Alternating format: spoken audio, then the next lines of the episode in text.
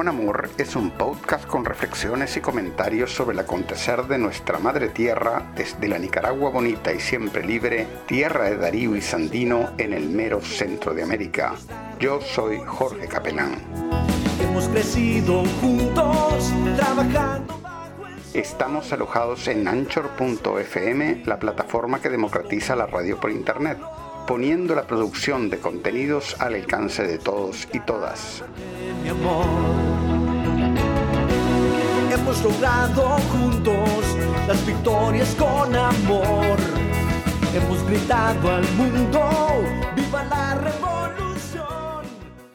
Adelante comandante, vamos a vencer, lo sabes. Adelante militante, vamos con Daniel, lo saben. Adelante comandante.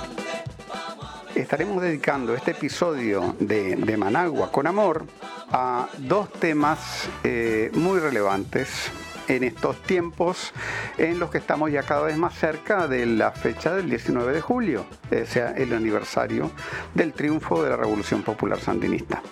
Primero vamos a hablar con dos de las editoras del libro La Revolución no se detendrá, Nicaragua avanza a pesar de la guerra no convencional de los Estados Unidos que verá la luz el día 15 de julio eh, y podrá ser descargado de manera electrónica gratuitamente, eh, tanto en español como en inglés. Además, vamos a eh, revisitar el tema del asesinato del líder sueco Olof Palme, que fue asesinado, como ustedes saben, en 1986 y que fue un gran amigo de la Nicaragua revolucionaria. Vamos a estar hablando con el colega Dick Emanuelson de Honduras. él es un periodista sueco con una larga experiencia y que incluso estuvo eh, investigando este tema eh, más de cerca y con él vamos a estar eh, hablando acerca de la decisión de la Fiscalía sueca hace ya algunas semanas de prácticamente dar por zanjado el caso donde la inmensa mayoría de la opinión pública sueca está inconforme con esa decisión.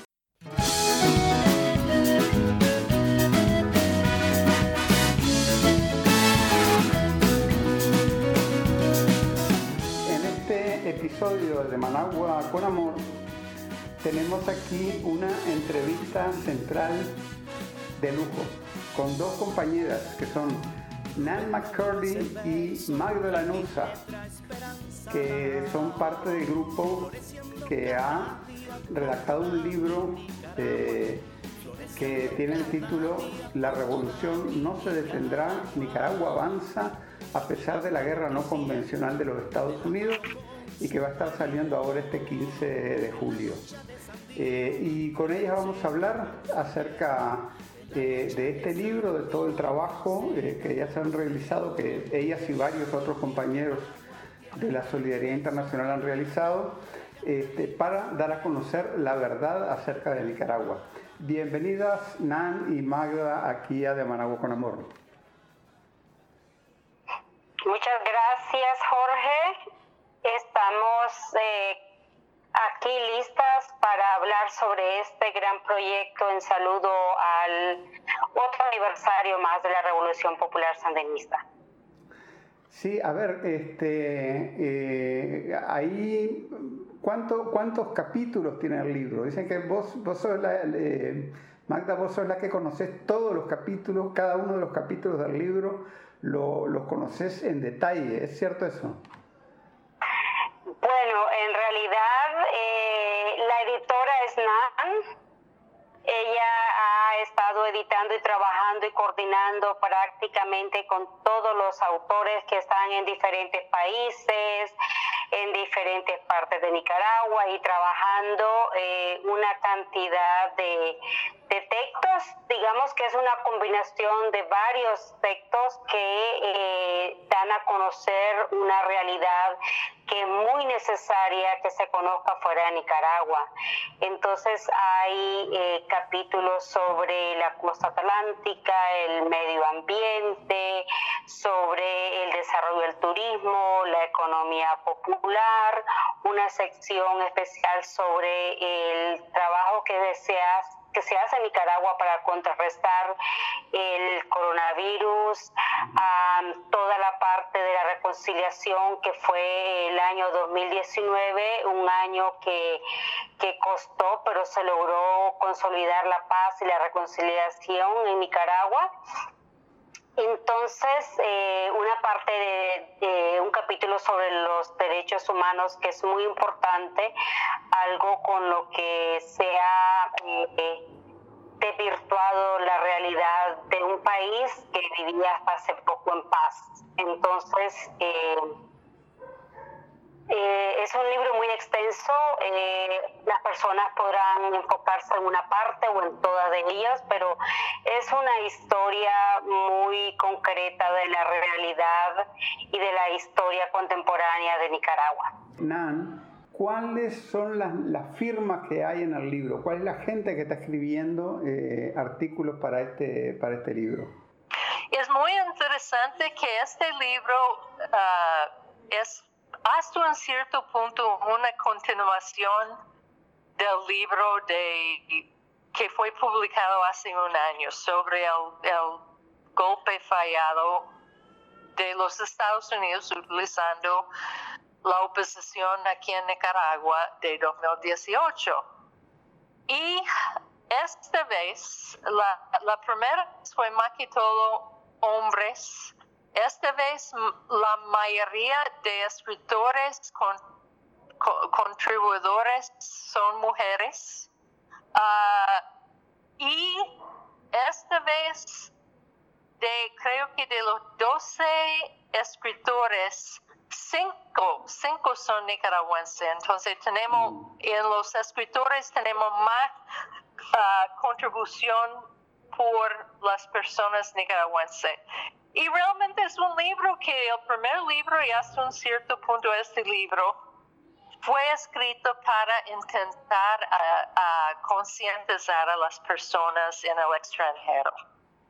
Pero porque lo estamos haciendo, tenemos que ya tenerlo también en español. Pero en ningún momento los que, que teníamos la idea de hacer este libro, en ningún momento pensamos que, que, íbamos a estar enseñando a la gente nica, porque hay tanta gente pensadora, investigadora, escritores que escriben constantemente, que, que esta es una ayuda, pues, pero realmente fue hecho para, para ayudar a desmentir las grandes mentiras de la guerra no convencional de los Estados Unidos. Y con eso no, no, ya se me olvidó tu pregunta. No, que cuáles son los, compañeros que escriben en el libro, los nombres. ¿Se quiere los nombres? Sí, sí. Bueno, Magda Lanusa, que es una compañera que ha luchado toda su vida nicaragüense de este libro, está haciendo la introducción que, que termina siendo casi lo más importante, porque con la introducción es como algo que explica por qué hay que leer el libro. Es algo que, que podemos usar en muchos sentidos. Entonces estamos muy agradecidos que Magda aceptó este reto. Está uh, Rita Jill Clark Gallo, que es la sobrina de Padre Miguel de. Um, y ella escribe sobre las mujeres y todos los avances que hicieron las mujeres, especialmente en 2019. Ah, está Kathy Hoy, que una compañera gringa, pero que estaba casado con nicaragüense, tiene tres hijos nicaragüenses, vivió en Nicaragua a partir de los años 70. Ella pasó la ofensiva final y ella escribe sobre eso ah, en otros lados, pues. Uh, en Matagalpa. Ella también conmigo hizo el capítulo sobre los logros, que es un, capítulo grande, pues, porque solo en un año es una maravilla cuántos logros uh, este gobierno pudo hacer a pesar de estar saliendo de de un intento de golpe, a pesar de tener la economía bastante golpeada. Ah, tú sabes, seguimos bajando el nivel de pobreza, el nivel de extrema pobreza, seguimos mejorando el sistema de salud con algo como 21% del presupuesto que gastamos ya en tener un, un sistema de salud público para todo el mundo excelente.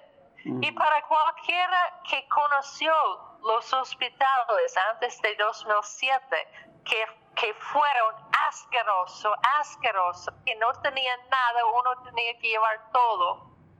Casi si uno no ha ido al hospital desde este entonces, no van a creer la calidad de los centros de salud, de los hospitales, de la maquinaria.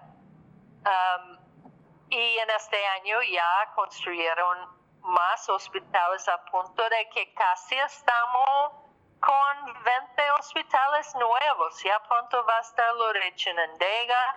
En la costa atlántica, en salud también tienen nuevos hospitales en Mulucucú, en Bilwi. Solo en la costa atlántica tienen 182 uh, edificios nuevos que tienen que ver con salud. Solo en la costa atlántica, donde, donde está que menos de 10% de la población. Mira este gran amor. Claro. Con la idea que todo el mundo tenga vida y vida en abundancia.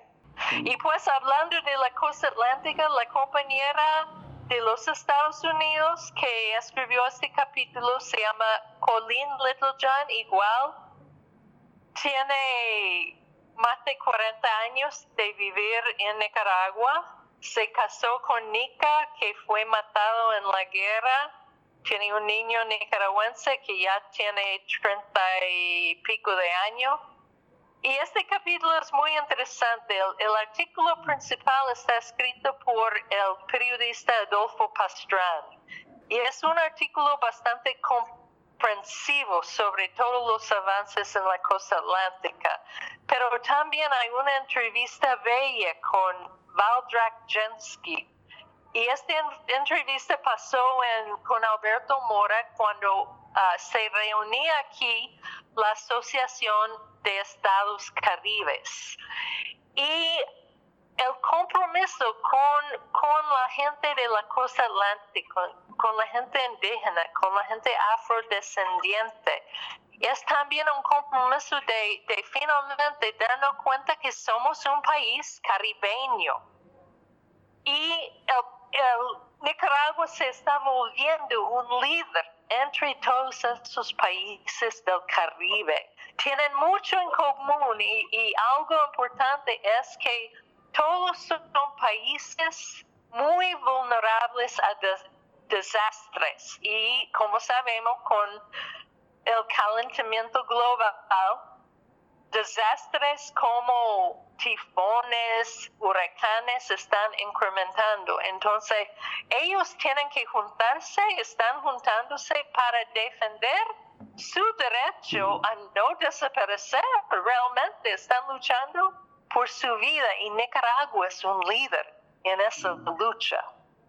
Entonces, viene siendo que el todo, toda la inversión y amor por el Caribe, por la costa Caribe, está muy vinculado con el tema de medio ambiente. Y este tema, el autor es un irlandés que también está conectado con Nicaragua desde los años 80. Vive aquí desde hace más de 25 años y es, es el que maneja un sitio web muy importante, tortillaconsal.com. Y el libro en, en inglés y en español, a partir del 15 de julio, van a poder bajarlo gratis en este sitio web tortillaconsal.com. Y Steven uh, también uh, recientemente ha entrevistado a Paul Oquist, que es un gringo, pero ha dedicado su vida a Nicaragua y es realmente un experto sobre temas relacionados con medio ambiente. En este capítulo cubre muchas cosas, pero tal vez lo más importante es, es a, a- a entender que Nicaragua también se ha vuelto líder en el mundo, este país chiquitito, líder en el mundo en la lucha para que todos entendemos que, que vamos a desaparecernos si no hacemos cambios grandes para terminar con el calentamiento global y otros aspectos del crisis climático. Bueno, Susan Lagos, que es una norteamericana que vive en Ciudad de Río ah, desde hace muchos años y es educadora, ella escribió el, el capítulo sobre la paz y la reconciliación. Yo escribí el, el capítulo sobre la amnistía, la ley de amnistía, y esos dos capítulos realmente tienen mucho que ver uno con el otro, con el, el tema de cómo después de toda esa violencia de los estados pagando, utilizando a la gente de aquí, toda la matanza, la tortura, todo lo que hicieron que dejó secuelas muy profundas en la población. ¿Cómo se hace para salir de eso, avanzar y realmente lograr la paz? Porque creo que el comandante Daniel y la compañera Rosario mucho nos han enseñado a toda la población de que la paz es tan esencial para el bienestar del pueblo y no se va a lograr la paz si no logramos por lo menos algún nivel de reconciliación entre hermanos aquí en el país. Ah, y entonces esos capítulos tratan con, con, con estos temas. Realmente alguien me dio esa frase y vengo del mundo cristiano, pues. Y siempre pienso en, en uno de los mejores ejemplos de Jesucristo es, es el de perdonar, no de olvidar, pero perdonar. Y que una práctica revolucionaria que no, no se encuentra en, en países o, o gobiernos o, o gente que no son revolucionarios. Es esta práctica del perdón. Y también hay, hay, ah, hay capítulos que tienen que ver con enseñar y concientizar sobre qué significa este nuevo tipo de guerra de los Estados Unidos, que es una guerra no convencional, donde usan las mentiras a través de organizaciones pagados, medios de comunicación pagados, organizaciones de derechos humanos pagados y individuos pagados. Entonces, todos esos pagados para mentir. Realmente nunca en mi vida entendí hasta 2018 la gran capacidad de algunas personas de vivir y de, de, de vivir mentiras. Y, y esta es la promoción de una realidad basada en mentiras. Y John Perry, ah, en su capítulo sobre los medios de, de comunicación, ah, creo que ayuda mucho que la gente entienda cómo funciona. ah, este y Camilo Mejía, otro nicaragüense, muy famoso, muy dedicado ah, y metido en un montón de luchas, muy dedicado a, buscar la paz, la justicia para Nicaragua, escribió el capítulo sobre derechos humanos, las organizaciones de derechos humanos y cómo los Estados Unidos los utiliza en todo el mundo realmente pro- para promover su propia política. Entonces, cualquier país que no le gusta, tienen organizaciones de derechos humanos para que ellos paguen esas organizaciones, para que dicen, tal país es malo en derechos humanos. Mientras que países que realmente son malos en derechos humanos, como los Estados Unidos, esas organizaciones nunca señalan a ellos. O muy poco señalan a países como Saudi Arabia, donde todavía están matando a su propia gente por pequeñas cosas.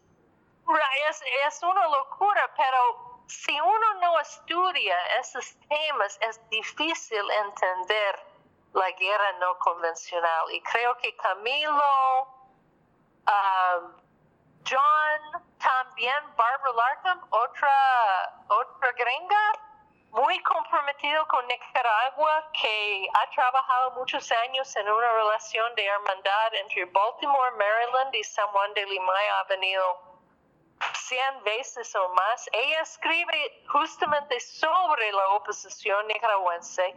Y Brian Wilson, el gran héroe que estaba dispuesto a dar su vida para parar un tren que llevaba armamento a la contra en los años 80 y perdió sus dos piernas. Ya es nicaragüense, vive en Granada.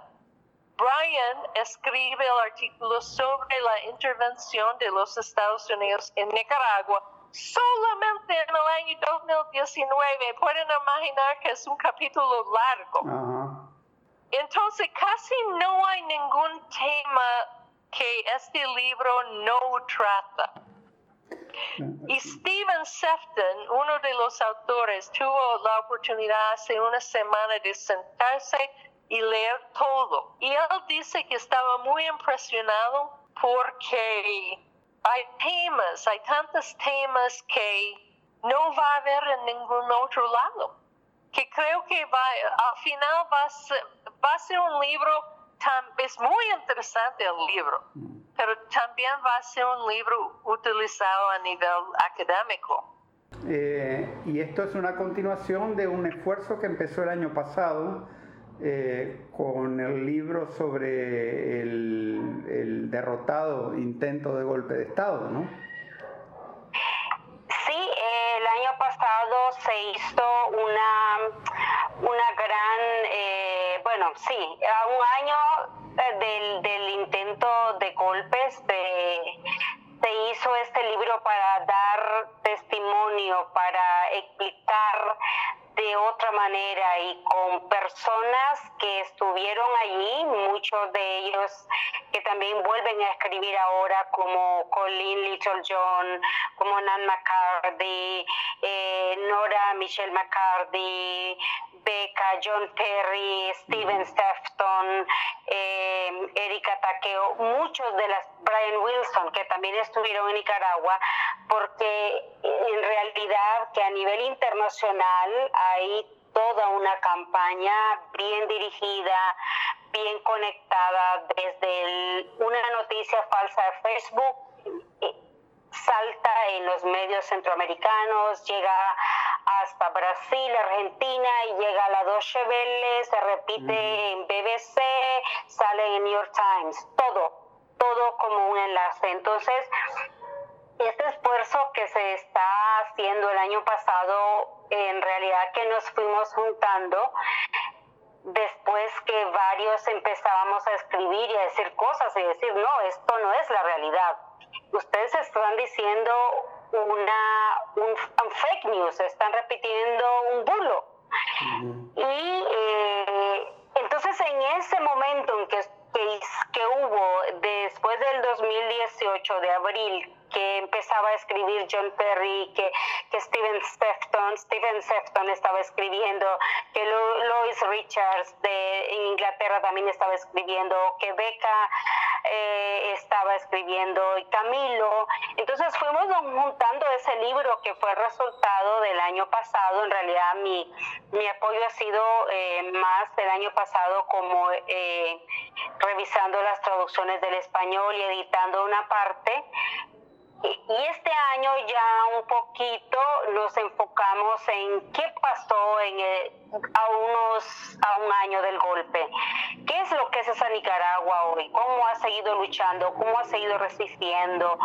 ¿Qué tiene hoy Nicaragua que ofrecer al mundo? Todavía es un país con mucha seguridad, un país que promete mucho en, en economía solidaria, un país que que ama la paz, un país que, que enseña a reconciliarse, un país que, que, sigue trabajando por la protección del medio ambiente a nivel nacional, a nivel internacional, un país que lucha por, por los derechos de, de la salud de la gran mayoría con un sistema público único, con, con todo el trabajo inmenso que se está haciendo para combatir el COVID, un país que, que ofrece mucho al mundo eh, las, las, ofertas de turismo. Hoy mismo la UNESCO ha dado, ha, reconocido uno de los mejores sitios de Nicaragua para turismo rural. Eh, es decir, estamos ofreciendo a los lectores, a los investigadores, a las personas que no solo se alimentan con las noticias eh, que son mal informadas, que tienen sesgo político, que están teledirigidas. Esto es como una oportunidad para los nicaragüenses y también para el mundo conocer de personas comprometidas, de personas que, que, nos dedicamos a trabajar por las causas justas, que queremos eh, el respeto por un país, por una nación, por un pueblo que tiene siglos de lucha y eso es lo que se está ofreciendo en esta nueva, eh, en este nuevo libro. Eh, tengo entendido que, porque la, campaña que hay de mentiras sobre, sobre Nicaragua, eh, todos sabemos que es este, muy masiva, ¿no? Cuenta con el aval de todos los medios corporativos de, de, comunicación occidentales. Sin embargo, esta, y a pesar de esta campaña, la edición anterior, la edición del, año pasado, del libro sobre el, sobre el derrotado golpe de Estado, tuvo una, tuvo una muy buena acogida. Solo en el sitio web de Tortilla con Sal se descargó como 10.000 veces en español y 10.000 veces en inglés. Pero además estaba disponible en otras páginas web bastante grandes, como la de la Alianza por la Justicia Global. Eh, esperan una, una, acogida similar para este libro, para, esta, para esta, este, este, libro que se va a publicar ahora? Sí, efectivamente, eh, yo creo que la realidad, la, la, necesidad de decir la verdad, la, real, la necesidad de, de decir otra historia o la historia que se vive en Nicaragua, porque creo que hoy Nicaragua tiene dos realidades, la que se lee a nivel internacional fuera y la que viven los nicaragüenses dentro.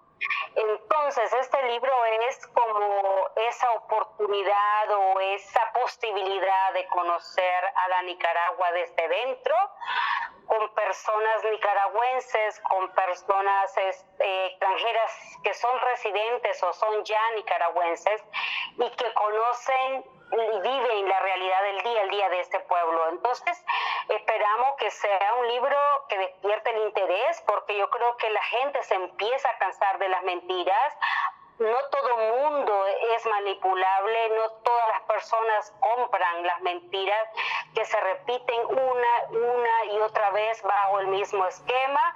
El régimen, la dictadura, eh, la violación de los derechos humanos, los, los inocentes activistas pacíficos que solo luchan por cambiar un gobierno. Esas mentiras una y una y otra vez aunque para alguna población sabemos que no vamos a cambiar esto, pero hay un gran porcentaje de la población fuera de Nicaragua que ya se empezó a preguntar, ¿qué es esto? ¿Qué tiene que ver esta campaña contra Nicaragua? Pero, ¿qué es lo que están diciendo? Entonces, hay una parte de los seres humanos que no nos dejamos engañar, hay una gran porcentaje de los lectores que nos preguntamos qué hay detrás de esto, qué hay detrás de una imagen que me pasan en la, en la noticia, en la televisión y dice los humildes eh, activistas pacifistas y de repente estaban los eh, armados disfrazados en barricadas y tirando bombas y atacando a más de 800 policías en Nicaragua. Entonces no son tan pacifistas la imagen que me estás mandando no son pacíficos, esos, uh, esos gente que está en esas calles quemando y destruyendo un país. Entonces, esa, esa lectura y de esos hay muchas personas que se están preguntando cuál es la verdad que hay detrás de Nicaragua. Nicaragua por muchos años estuvo fuera de, de los medios o de la palestra internacional de noticias. No existía Nicaragua, empezó a existir cuando hubo ese desastre en el 2018. Y hoy sigue existiendo porque se vuelven a repetir las mismas historias. El régimen, la misma, son como cuatro o cinco clichés con los que siguen vendiendo la realidad de Nicaragua afuera. Adentro es otra cosa. Entonces, este libro va a ser la oportunidad para que las personas que se están preguntando, las personas que investigan, las personas que piensan un poquito o que realmente dicen me estoy cansando de las mentiras de CNN, de BBC, de, de la Deutsche Welle, de Radio Francia Internacional, de, de, de, de TV Globo y, hasta de algunos medios que se disfrazan de, este, de izquierda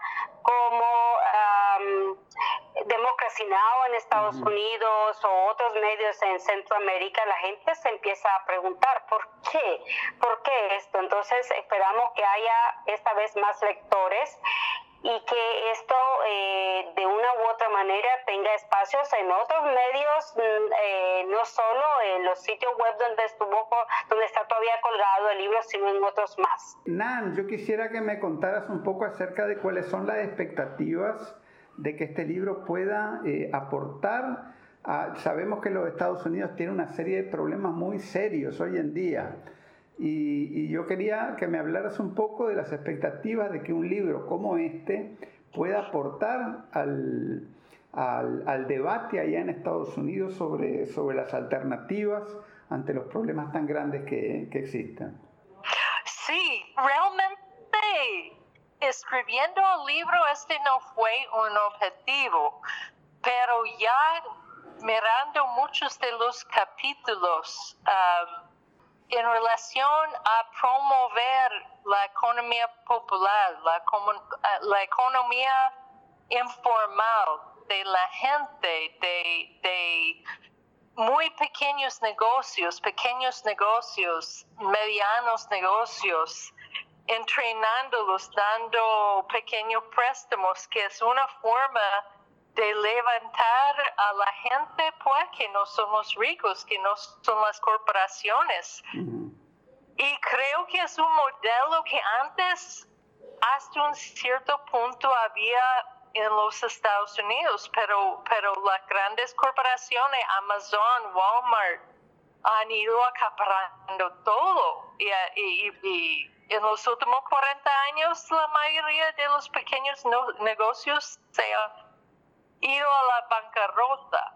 Ya, creo que gente que, que quisiera comenzar un una pequeño negocio y gente que están buscando alternativas al capitalismo salvaje van a encontrar esperanza en el capítulo sobre economía popular. Igual en el turismo. El turismo, hay algunas cosas en los estados que tal vez sea para gente de medio clase como Airbnb o como uh, un bed and breakfast que bonitas que donde alquilan cuarto con desayuno. Pero hay casi nada para la gente bajo medio clase o pobre. Y entonces el, el, capítulo sobre el turismo y el desarrollo como, como que ya el desarrollo el famoso desarrollo no se funcionó para la gran mayoría del planeta. No se funcionó para 7 billones de personas, se funcionó para algunos. Y turismo en Nicaragua está siendo promovido de una forma de que mayoritariamente beneficia pequeños negocios y beneficia a muchas personas. El gobierno ha dado un montón de entrenamientos, préstamos y, siempre está buscando cómo apoyar esos pequeños negocios. Imagínese el trabajo, el dinero que gastó Nicaragua en 2019 para interesar grandes revistas muy conocidos como Forbes, como National Geographic y otros. Ah, realmente ah, hubieron más de 50 ah, artículos en revistas principales del mundo sobre el turismo en Nicaragua. Íbamos en, en un camino súper bueno y ya llegó COVID. Mm. Pero para mí yo soy muy optimista y para mí ya algunos meses y va a haber el retorno de los, los turistas. Este, no, y de hecho, este, muy importante lo que, lo que decís sobre eh, que es un, un, modelo de turismo que, que no pierde de vista a los sectores populares, sino que los tiene en el centro, porque aquí en Nicaragua una de las industrias más golpeadas con lo del, lo del derrotado intento de golpe de hace dos años, fue el turismo, pero el turismo no ha muerto, sigue vivo por el turismo nacional que hay, ¿no? Eh, aún en medio de la pandemia y todo lo demás. Eso quiere decir que no es un modelo globalista, globalizado eh, solo para, lo, para los de afuera, sino que es también para la gente eh, de los sectores populares. ¿no? Sí, porque como, como el gobierno también está promoviendo recreación para toda la población. Y creo que este mensaje está entrando en la mente de que cada persona tiene derecho a recreación, de gozar de su tiempo libre. Y el gobierno ha proveído tantas cosas completamente gratis. Ahorita, por ejemplo, ya la gente se cansaron de quedar en casa y estamos mirando que hay mucha gente gastando su plata, los que tienen un poquito de plata, y yendo a la playa o yendo a, la montaña Matagalpa para un fin de semana. Exactamente lo que dijiste. Hay un turismo nacional que está ayudando a que no se muere demasiado, pues seguro que hay negocios que se han muerto, pero creo que no muchos. Sí, así es, así es. Este, eh, bueno, en realidad en Nicaragua hoy en día están pasando muchas cosas, pero hay una coyuntura mundial que es la de la pandemia de la COVID, ¿no? Y, ahí se, en el libro se, se, escribe bastante a fondo sobre, sobre lo que está haciendo Nicaragua en la realidad y, se argumenta por qué Nicaragua es un ejemplo para el mundo en el, en el terreno de la lucha por la, por la salud pública, ¿no? Sí, en realidad que también eh, estamos esperando, eh, realmente que el no estaba pensado que saliera en esta, en esta pandemia, ¿no? Eh, pero la coyuntura nos ha tocado en los últimos cuatro meses. Nicaragua se empezó a preparar desde febrero y el libro documenta cada paso, cada eh, cómo funciona el sistema de salud pública en Nicaragua no es despreciable, es incomparable a los demás a los demás países de Guatemala, El Salvador, eh, Honduras mismo.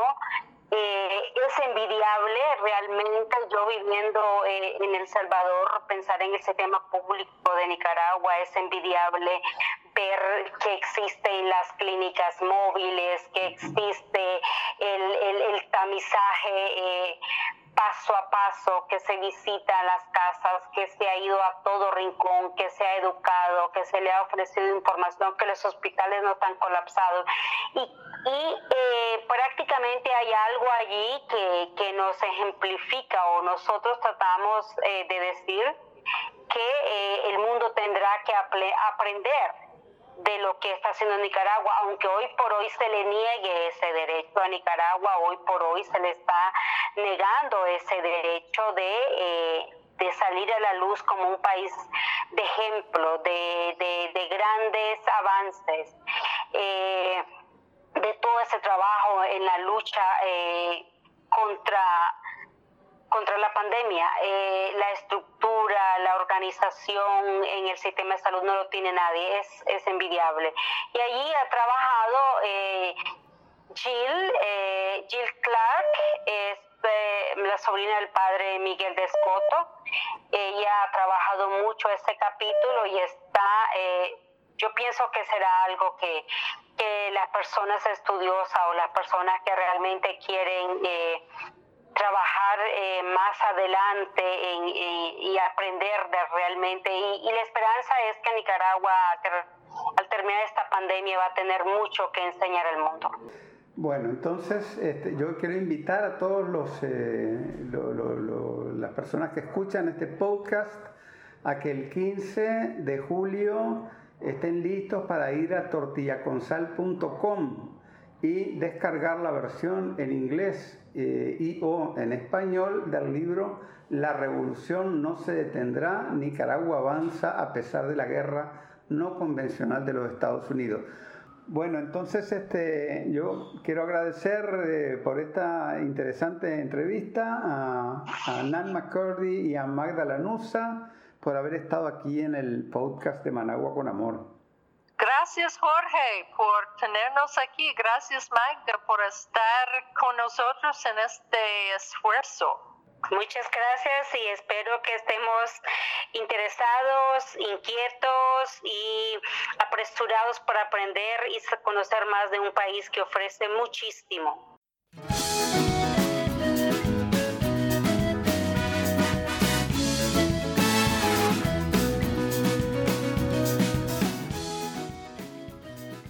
En esta parte de el episodio actual de, Managua con Amor, tenemos a un gran amigo y colega que es Dick Manuelson, con quien hace ya unos cuantos meses estuvimos eh, haciendo, dedicando un episodio que fue muy popular, por cierto, uno de los más escuchados, sobre el tema del asesinato de Bulos Palme.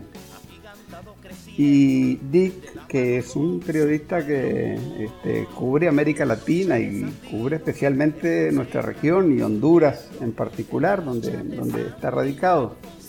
Él además es un gran conocedor del tema de, de Eulos Palme, ¿no? Y, y justamente en estos días salió a la a la luz pública eh, un viejo testigo eh, del asesinato o, de, digamos de, toda la situación que llevó eh, al asesinato de Uros Palme, que es este, un ex mercenario Ivan von Bircham, que fue entrevistado por el colega vasco Unai Arasandi. Pero resulta que Dick lo entrevistó seguramente efectivamente lo, entrevistó hace con mucha más profundidad hace ya muchísimos años, porque él, estuvo cubriendo eso muy de cerca. Ahora resulta que este, últimamente, hace algunas semanas, el, fiscal, la fiscalía sueca, eh, señaló a un individuo que, es conocido en Suecia como Skandiamannen, o, eh, cuyo nombre es Stig Engström, y los indicó de eh, principal sospechoso del asesinato de Palme y con eso cerró el caso, pero lo cierto es que nadie en Suecia cree sobre esa, esa explicación. la, opinión pública sueca no cree nada de eso. Entonces, la idea era este, darle seguimiento a lo que ha sucedido en las últimas, eh, en el último mes o algo así con, con esto del asesinato de Olof Palme, pero también un poco a la luz de este ex mercenario que en su momento alertó a las autoridades suecas de que querían asesinar a Palme, incluso a él le ofrecieron, pues que le dijeron que, le iban a dar un montón de plata si él mataba a Ulos Palme, y, en su momento nadie le hizo caso, ¿no? Pero ahí está el hombre con un montón de, relatos y de evidencias, y vamos a hablar con este, sobre eso con, Dick. Adelante, hermano. Bueno, el... Bueno, primero que nada, eh, muchísimas gracias por la invitación, eh, Jorge. Siempre un gustazo de hablar contigo intercambiar tanto opiniones como ideas ¿no? sobre la situación actual y, también reconstruir un poco quizás el pasado para entender el, eh, el presente y también quizás el futuro. Y bueno, yo creo que es importante dar quizás un, un digamos, unas, eh, presentar una reconstrucción de la situación actual política en ese momento cuando eh, sucedió el, el, asesinato contra Olof Palme el 28 de febrero de 1986. Eh, y también regresar quizás incluso hasta la década de los 70, porque lo que ha hecho el colega y viejo amigo eh, reportero de guerra Unai eh, Aranzadi es una entrevista con un ex mercenario yugoslavo con incluso con ascendencia rusa por parte, no me acuerdo, era la mamá o del papá.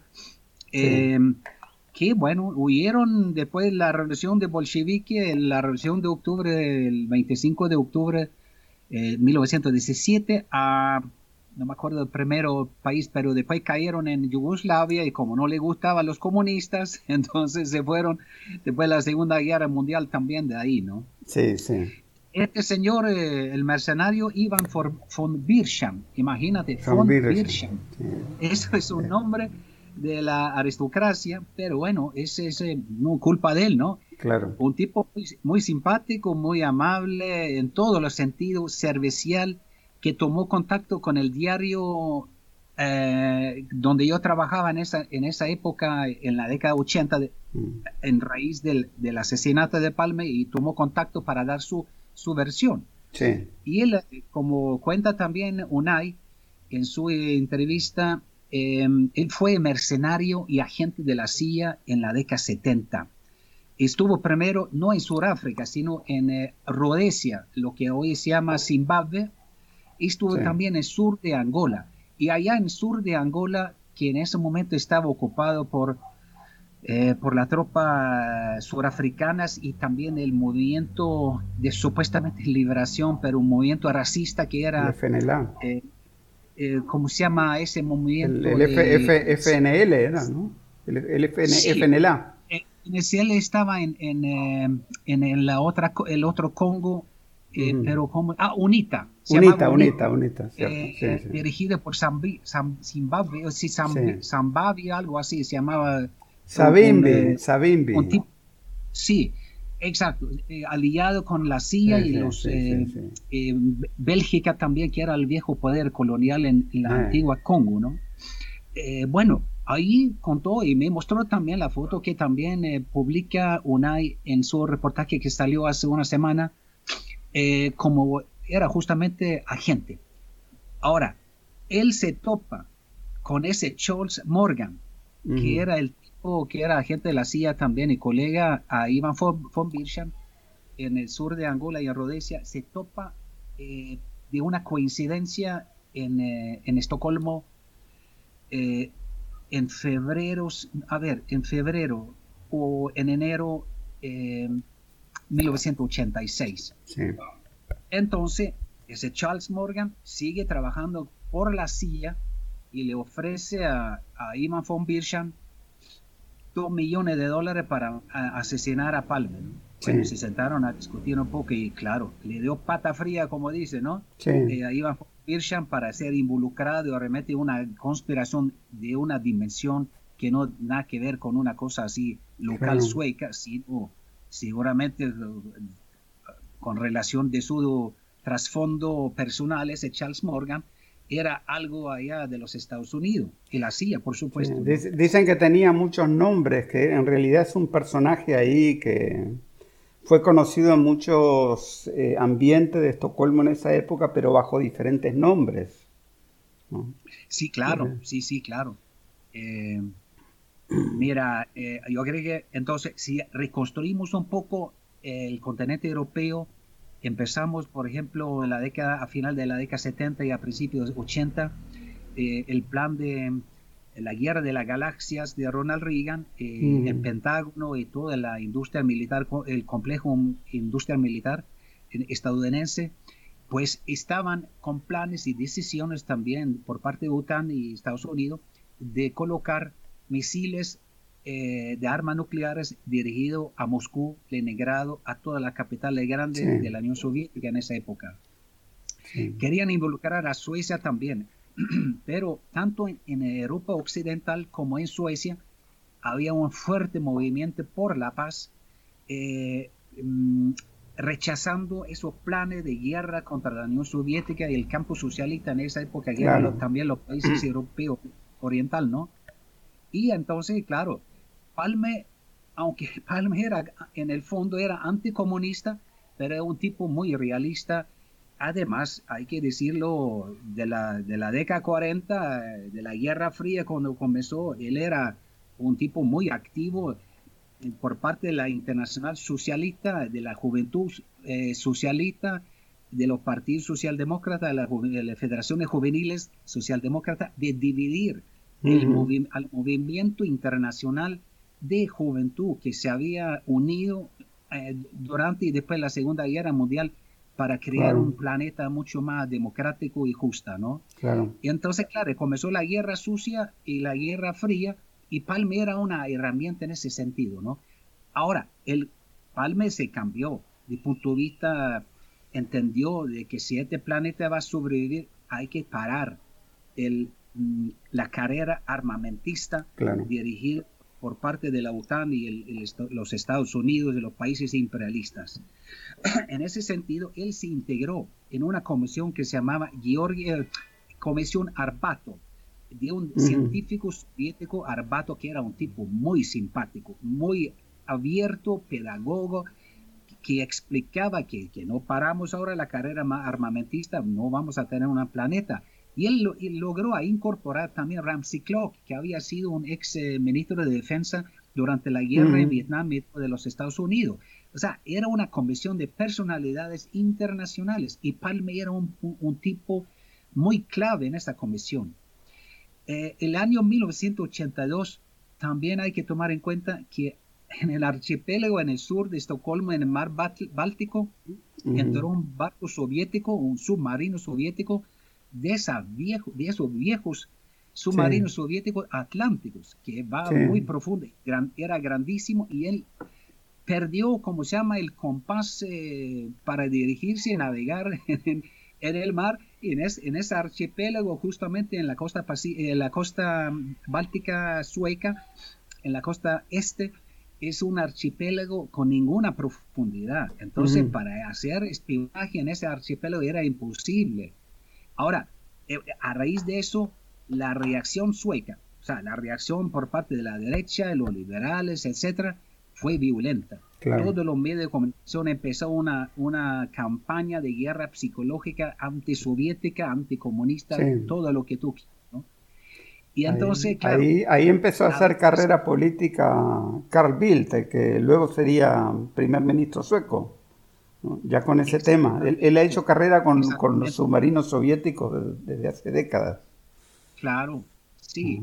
Eh, y tomaron como pretexto ese, ese intermeso, ese, ese suceso de accidente por parte de ese eh, submarino que, bueno, venía del Atlántico, en la profundidad del Atlántico para ir, a, su puerto que era Leningrado, o sea, San, Petersburgo hoy en día.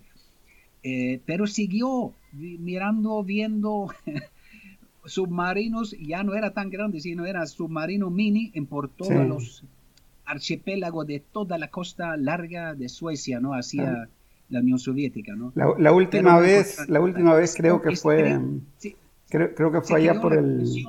Creó la comisión, ¿verdad? Para encontrar, ahí se incorporó el, el jefe del partido de la derecha clásica histórica, el el Bill, que era presidente, ¿no? Mm. Y este señor era joven en esa época, después cada reunión que tuvo esa comisión, investigación, comisión de verdad sobre la eh, intervención eh, submarinos soviéticos a la costa africana, él viajó inmediatamente a Washington para dar su reporte como un vende patria a la CIA, a la que la Comisión Nacional de Seguridad por parte de los Estados Unidos.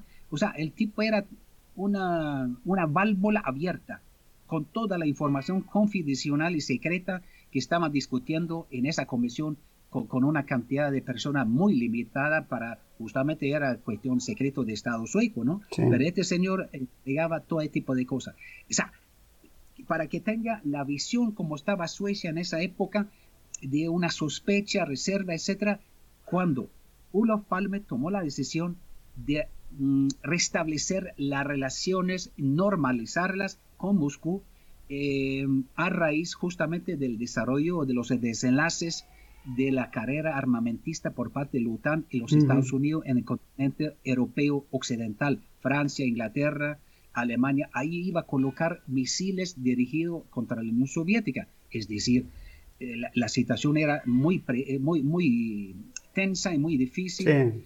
Y entonces, claro, él iba a viajar la tercera semana en el mes de marzo de 1986 a Palma, a Moscú, para discutir, eh, bueno, normalizar las relaciones y la derecha sueca estaba furiosa, histérica, y, hizo todo tipo de cosas para impedir ese viaje. Y bueno, ahí llegó Charles Morgan, eh, dos meses antes del asesinato, un, un mes antes del asesinato, y ofrece a Iman von Birchan de matar a Ulof, asesinar a Ulof, lo que en él no hizo.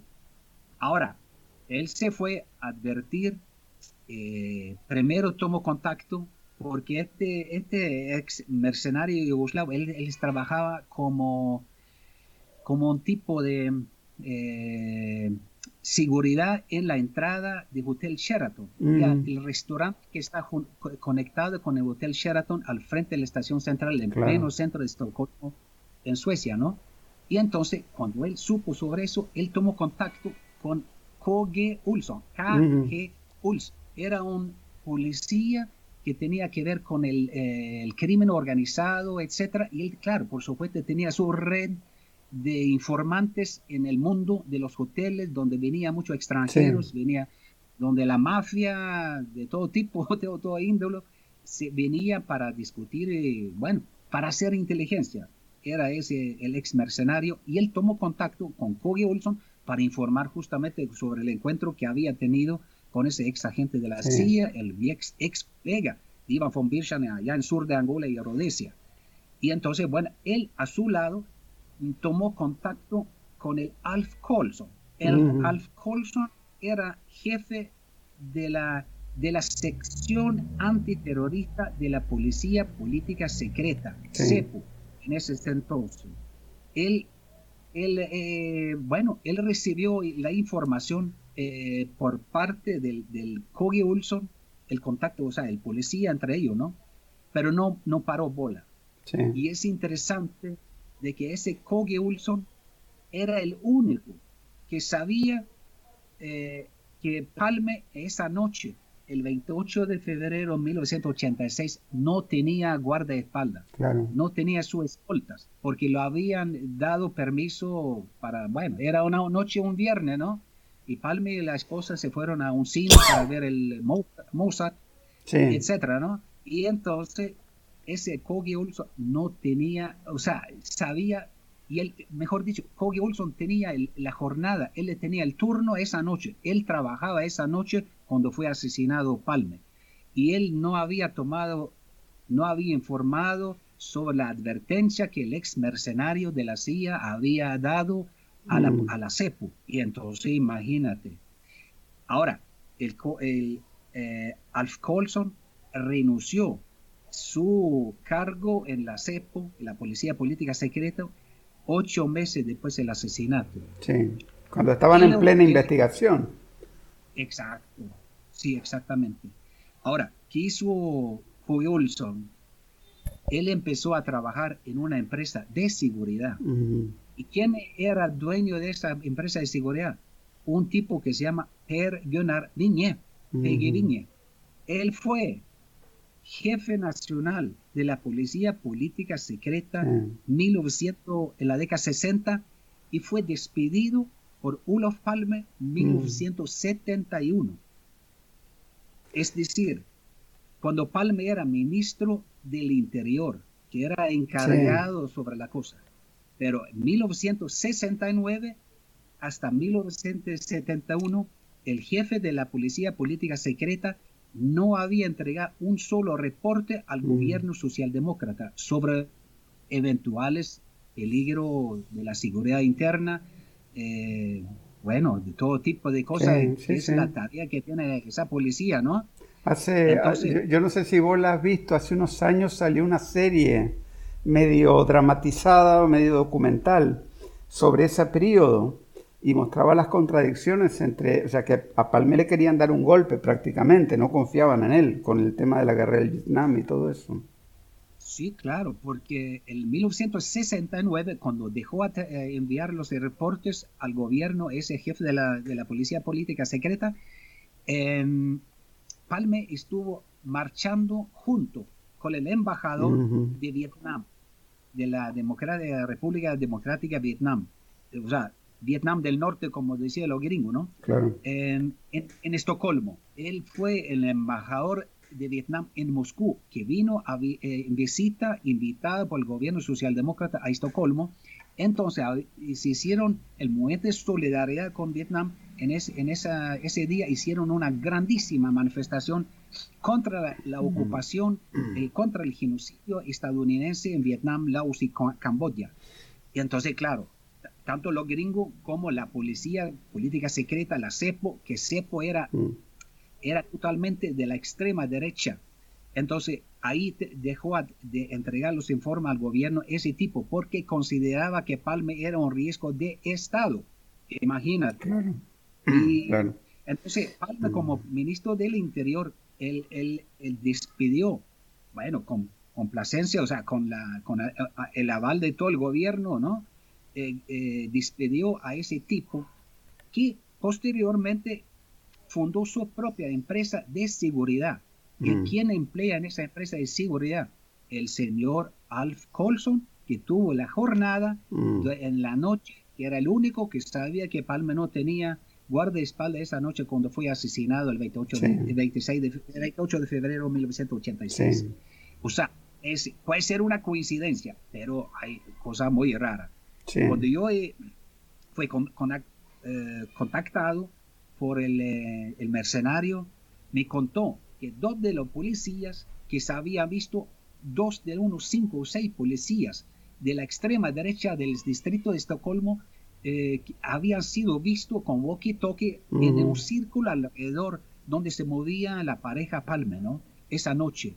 Y entonces también me contó de que es dos policías, digamos, billable, para no Sí. mencionarlo porque nos van a demandar, ¿no? Eh, decía que ellos sí trabajaban tiempo libre en la misma empresa donde estaba ya Pergio Navigne, el ex jefe de la CEP, y el Alf Kohl. Eh, pues yo fui por allá con un fotógrafo del diario para confrontar al jefe y él salió medio sacudido y nervioso y dijo, no, no, no, aquí no trabaja ningún policía del distrito de Estocolmo en mi empresa, ¿no? Pero que sí trabaja Alf Colson hace un tiempo, ¿no? Hace un año y medio, algo así, ¿no? Ese fue el año 88. Ahora, el año 1985, a final de mes de julio, a principio de agosto, es decir, seis, siete meses antes del asesinato de Palme, yo estuve trabajando en el primer piso en Gamlaburgatan 29, el pleno centro de Estocolmo, Sí. en la redacción lo- del diario eh, La Aurora Boreal, el, el órgano del Partido Comunista Sueco en esa Sí. época, ¿no? En el cuarto piso estaba la oficina del Congreso Nacional Africano, liderada por Nelson Mandela, que en ese momento estaba eh, encarcelado en esa isla, Sí. eh, prisionero de, eh, de guerra allá en Sudáfrica, ¿no? Ahí estaba la oficina.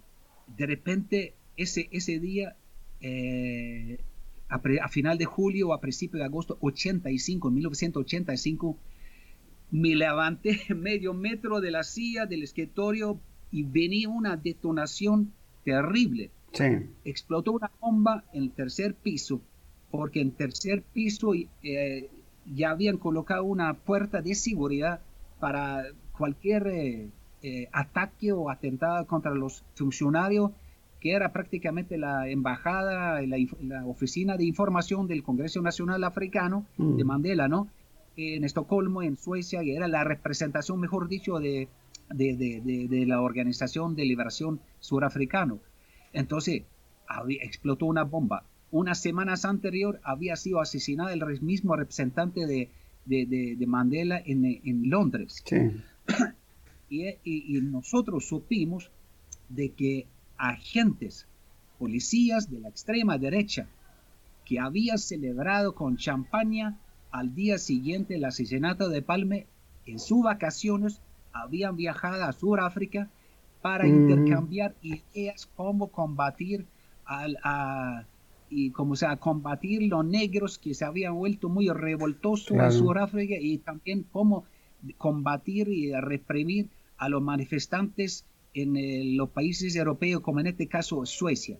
Imagínate, los policías fascistas que levantaron su eh, vaso de champaña para hacer un brindis por el asesinato del Palma al día siguiente en la ciudad vieja, en Estocolmo, ellos viajaron sus vacaciones para justamente recibir más ideas y, bueno, imágenes como reprimir al movimiento progresista y solidaridad de la izquierda en general, ¿no? Y claro, y ellos son capaces de eso, son capaces también de ser los autores materiales del asesinato de Palma.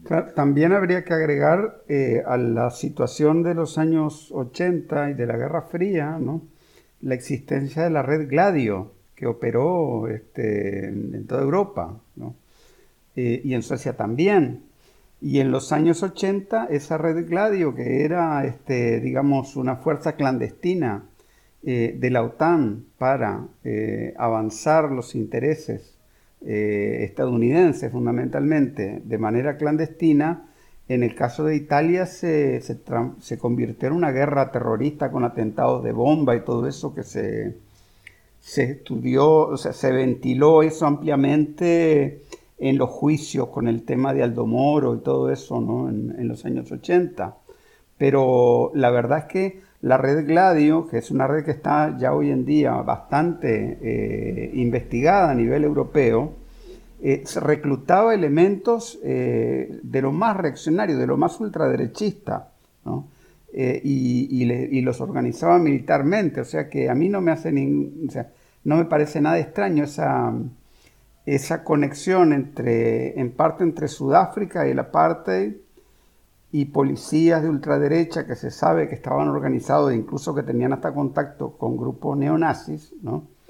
Este, para, para, organizar un atentado de esa magnitud en, en Suecia. Sí, claro sin, sin duda, ¿no? Ahora, ese hombre que fue catalogizado como el asesinato de Palme Stig Engström, mm. el, hombre de Scandia, es una de las aseguradoras más grandes de Suecia, una transnacional también, ¿no? Mm. Pues él pertenecía al grupo Stay Behind, o sea, quédate atrás, algo así. sí, Stay Behind, sí, sí. Retaguardia, una cuestión, algo así como Correcto y quién sabe si no, o sea, lo utilizaron como una idiota útil de desviar la atención quizás de, los verdaderos autores materiales del para ir al lugar por el asesinato porque él salió justo después o antes, no me acuerdo, antes, ¿no? Eh, unos minutos antes que llegaran eh, Palme a ese lugar, ¿no? Y que es como una coincidencia de que él salió a las, a las 11 y 20 en la noche, un viernes, trabajando sobre tiempo eh, de forma muy, muy extraña, ¿no? Pero él puede ser de que lo utilizaron y es posible de Gladios o Stay Behind, todo ese organismo que la CIA siempre ha utilizado y para en la guerra psicológica, o sea, para, mm, para ejecutar eh, acciones terroristas directas, ¿no? y, pero también puede ser de que lo utilizaron como un idiota útil para desviar la atención de los verdaderos autores, ¿no? Pero en todo caso, la gran inconformidad que hay en, Suecia no es tanto con, el, con la persona que jaló el gatillo contra Palme, sino contra quién, quién podría haber estado planificando ese atentado, ¿no? O sea, cuál sería la conducción política, porque nadie cree que haya sido un loco suelto que, le, que haya matado a Palme. No, claro que no. Eh, y ahí está, ahí está la gran incógnita, ¿no? Y, este, pero también, como decía, algunos, muy pocos de la cúpula socialdemócrata que estaban involucrados realmente en, la, en las decisiones decisivas de gran magnitud, la de esas decisiones políticas decisivas de gran magnitud. Uno de ellos decía, uy, este asesinato tiene sus raíces que, que nadie se va a atrever a sacar al flote, a la mm. publicidad, porque va a tener unas consecuencias terribles. Es decir, iba a ser desastrosas las relaciones entre los Estados Unidos y, Suecia, si todo realmente saldría al flote. Por eso durante tantos años lo han desviado toda esa atención desde el primer minuto que, llegaron los, los comisarios al, lugar por el asesinato, comenzaron a, desviar y destruir pruebas técnicas y todo, ¿no? Y desviar sobre todo las pistas. Primero era kurdo, pero después era, qué sé yo, eh, una, una eh, toda la realmente gente seria que ha, investigado ese tipo de, de, del asesinato de Palme han dicho que la policía cometieron todos los errores posibles que se puede cometer, justamente para desviar toda la atención de, quién era el autor intelectual atrás de esto, ¿no? Claro. Ahora, este, ¿qué pensás vos? ¿Qué, ¿Qué hará falta para que se llegue algún día a conocer qué fue, quién fue el que realmente eh, organizó este, este atentado, este asesinato? Bueno, yo me imagino que hay que esperar 50 años, ¿no? Hasta que termine la, ¿cómo se para desclasificar los documentos allá en la CIA. Claro. Eso es, sí, sin, sin duda, ¿no? Eh, porque eso de, demoraron 50 años para desclasificar los documentos de la década 50, cuando eh, los representantes socialdemócratas anticomunistas en las fábricas, en los centros de producción en Suecia, tenía tarea de, de reportar a la cúpula de la sede del Partido Socialdemócrata, no tan lejos, incluso de la misma calle donde fue asesinado Pelma, mm, quiénes eran los comunistas en cada lugar para hacer la inteligencia para eh, entregar toda esa información que la cúpula del, Partido Socialdemócrata de gobierno entregaba a la embajada gringa, que a su vez enviaba todos esos reportes e información eh, por la valija diplomática a, Washington, donde la CIA empezó a elaborar todo ese documento y a registrarlo en sus archivos. Entonces, hace, hace unos 15 años salió un libro muy interesante sobre el espionaje de un escritor que se llama Thomas Kanger, sueco, que estuvo en Estados Unidos, logró, después de 50 años, cuando fueron desclasificados todo ese documento, cómo fue el espionaje del Partido Socialdemócrata durante la Guerra Fría en la década 50 en todos los centros de trabajo contra los comunistas, que eran los enemigos políticos, tácticos de, las, de la socialdemocracia en esa época, porque había una pelea sobre el control de la dominación de los sindicatos suecos entre comunistas y socialdemócratas. Pero eran capaces de entregar toda esa información de los comunistas a, la misma CIA, ¿no? Entonces, eso era una, un capítulo sumamente feo en, en eh, como se llama, por parte del Partido Socialdemócrata sueco. Claro, porque, bueno, también lo que pasa es que eso son cosas que tal vez gente fuera de Suecia no conoce, pero ha habido una integración atlantista muy fuerte a nivel de élites dirigentes, ¿no? Por ejemplo, eh, una es, el, una es el espionaje sobre los comunistas en Suecia, que eso es algo que hoy en día está totalmente aceptado, además, ¿no? No es nada, no es nada controversial. Este, otro, otro, por ejemplo, es este, este tema que hablábamos sobre el asesinato de Palme. Y también, yo no sé si vos te acordás el, el libro aquel que hizo eh, Mikael Nieberi hace varios años que se llamaba Capitalet.s, el capital sueco, y hablaba sobre todas las redes, claro, hablaba sobre todas las redes de la trilateral, ¿no?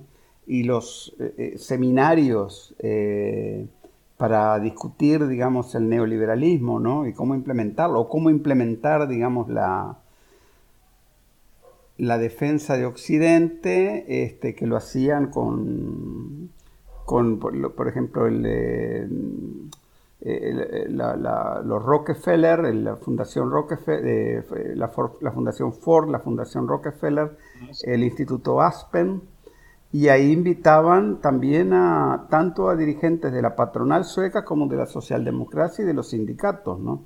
A discutir, digamos, este, supuestamente temas comunes, ¿no?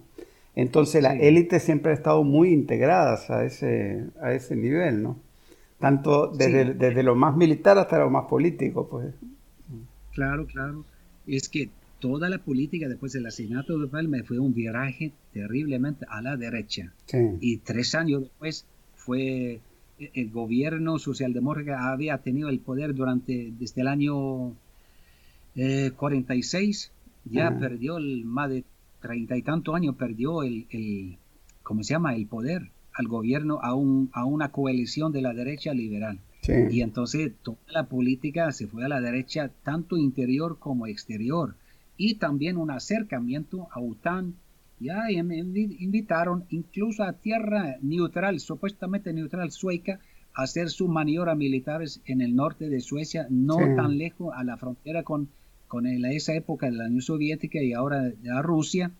Eh, y hoy en día, pues solamente falta la firma más o menos para ser miembro de OTAN. Todavía mm. somos un país eh, supuestamente neutral, perdón, pero en la práctica están comprando todo el armamento de los Estados Unidos, etcétera, totalmente integrado en, en, la, en la política de guerra de OTAN en, el continente europeo, que es sumamente peligroso porque están rodeando ahora con bases las antiguas repúblicas eh, socialistas allá de Europa Oriental y se está totalmente rodeado. Y la situación es muy tensa y Suecia mm. es parte de, esos, de ese proyecto de guerra que tiene OTAN en, el continente europeo. Sí, yo, yo creo que en América Latina muchas veces la gente se confunde con Suecia y, y, lo, y ven, ven a Suecia como una especie de contrapeso. Pero lo que no se dan cuenta es que históricamente Suecia ha sido el hegemón regional en el Báltico. ¿no? Y, y, puede permitir, por ejemplo, que otros países como Dinamarca, Noruega, sean más, eh, griten más en la OTAN y se comprometan en la OTAN y Suecia dar un paso atrás. Pero la verdadera influencia política en la región la tiene Suecia. Y los verdaderos, digamos, eh, amarres con Estados Unidos, estratégicos, los tiene Suecia. Entonces, yo te digo, ahora, claro que, claro que hay que ver otra cosa, ¿no? Que la clase dirigente sueca eh, históricamente ha sabido manejarse en diferentes cambios de hegemonía en el mundo. ¿no? Algunos momentos cuando mandaban este, eh, los alemanes o los franceses o los ingleses o los yanquis, ellos han sabido aliarse con el que mandaba en ese momento, siempre en contra de los rusos, obviamente, ¿verdad? Pero yo no sé, en estas condiciones actuales en las que está habiendo un cambio geopolítico enorme, yo no sé, no sé qué, qué, pasará en el futuro con Suecia y su relación con los Estados Unidos. Bueno, si, si, si la actual tendencia, el curso de la política exterior sueca no cambia, pues Suecia va a estar como un otra herramienta barata de OTAN y los Estados Unidos en cualquier eh, aventura armamentista ¿no? En, el mundo. Porque la verdad que otro motivo justamente de, asesinar a Palmo, verlo muerto por parte de los racistas surafricanos del sistema apartheid en esa época, era de que Palme junto con la Unión Soviética fueron los grandes mm, contribuyentes económicos a la lucha antirracista de Mandela en el surafricano. Y yo creo que, si no me equivoco, unos 250 millones de, de, dólares aportó Suecia en esa época, que era mucha plata. Y la Unión Soviética puso armas eh, con los guerrilleros surafricanos, etc. Y eso, por supuesto, sabía el régimen eh, surafricano.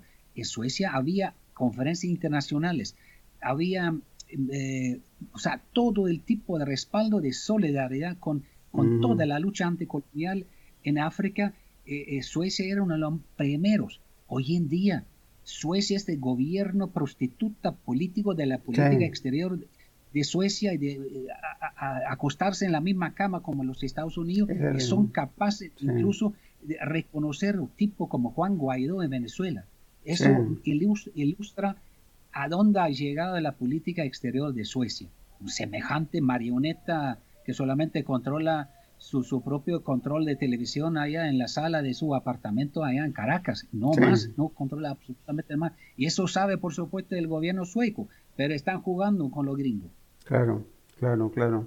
E incluso aquí, por ejemplo, le han dado asilo a varios golpistas.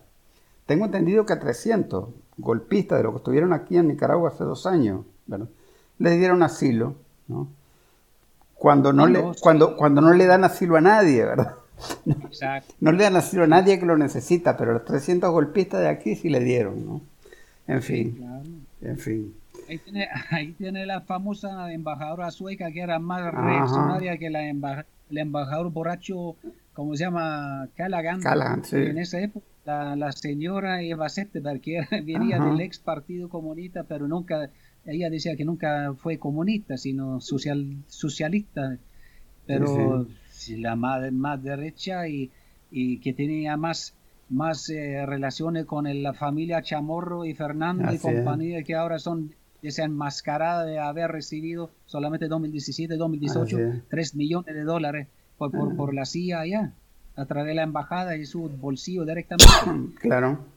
Incluso, incluso parece, eh, ¿cómo fue eso? Parece que ahora este, la Suecia que le daba mucho apoyo a la Mónica y a, ¿no?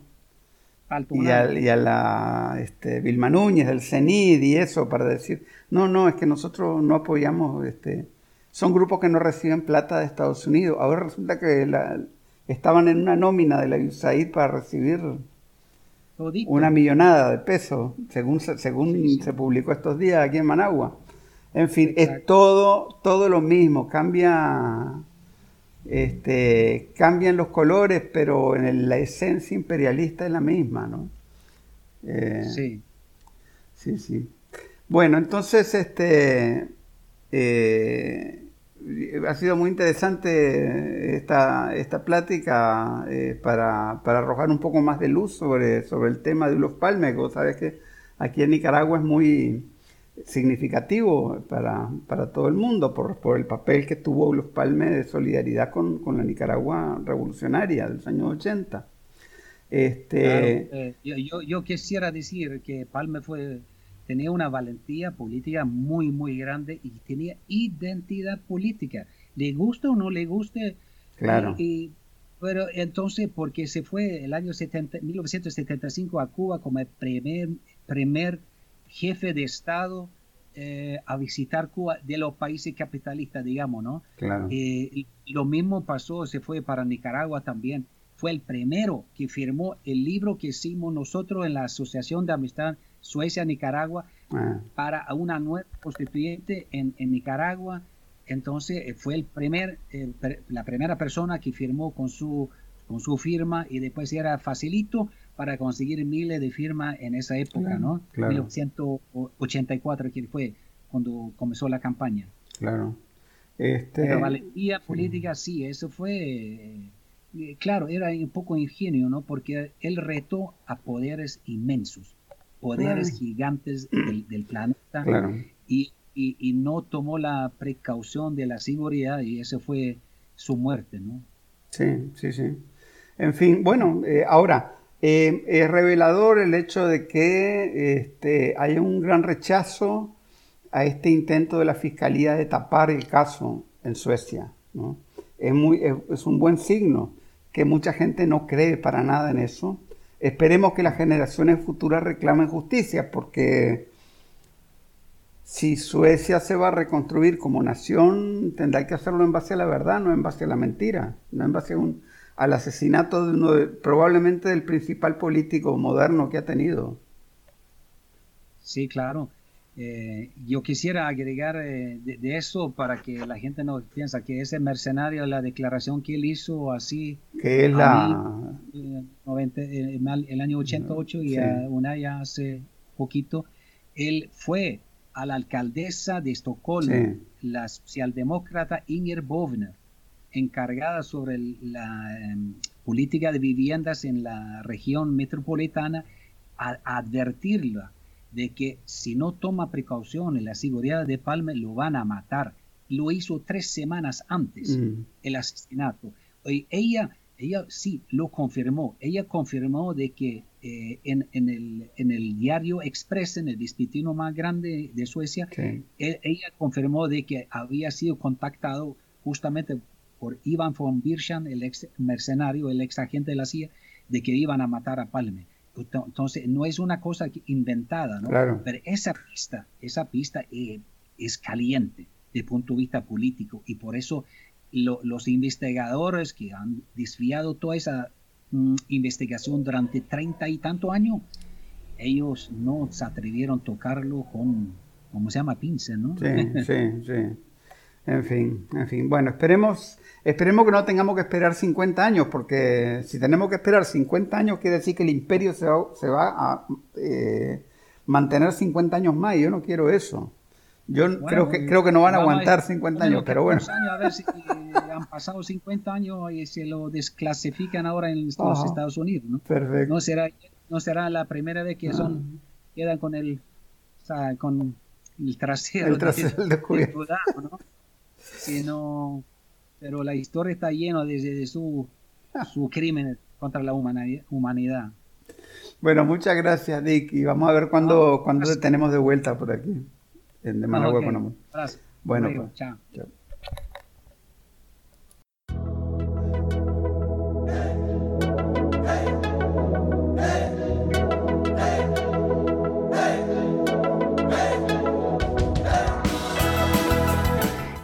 Sido otro episodio del podcast de Managua con Amor.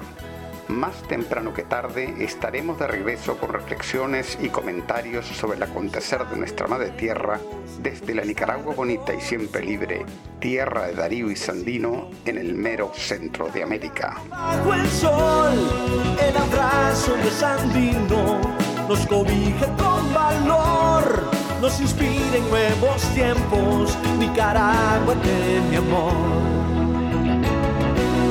Hemos logrado juntos las victorias con amor.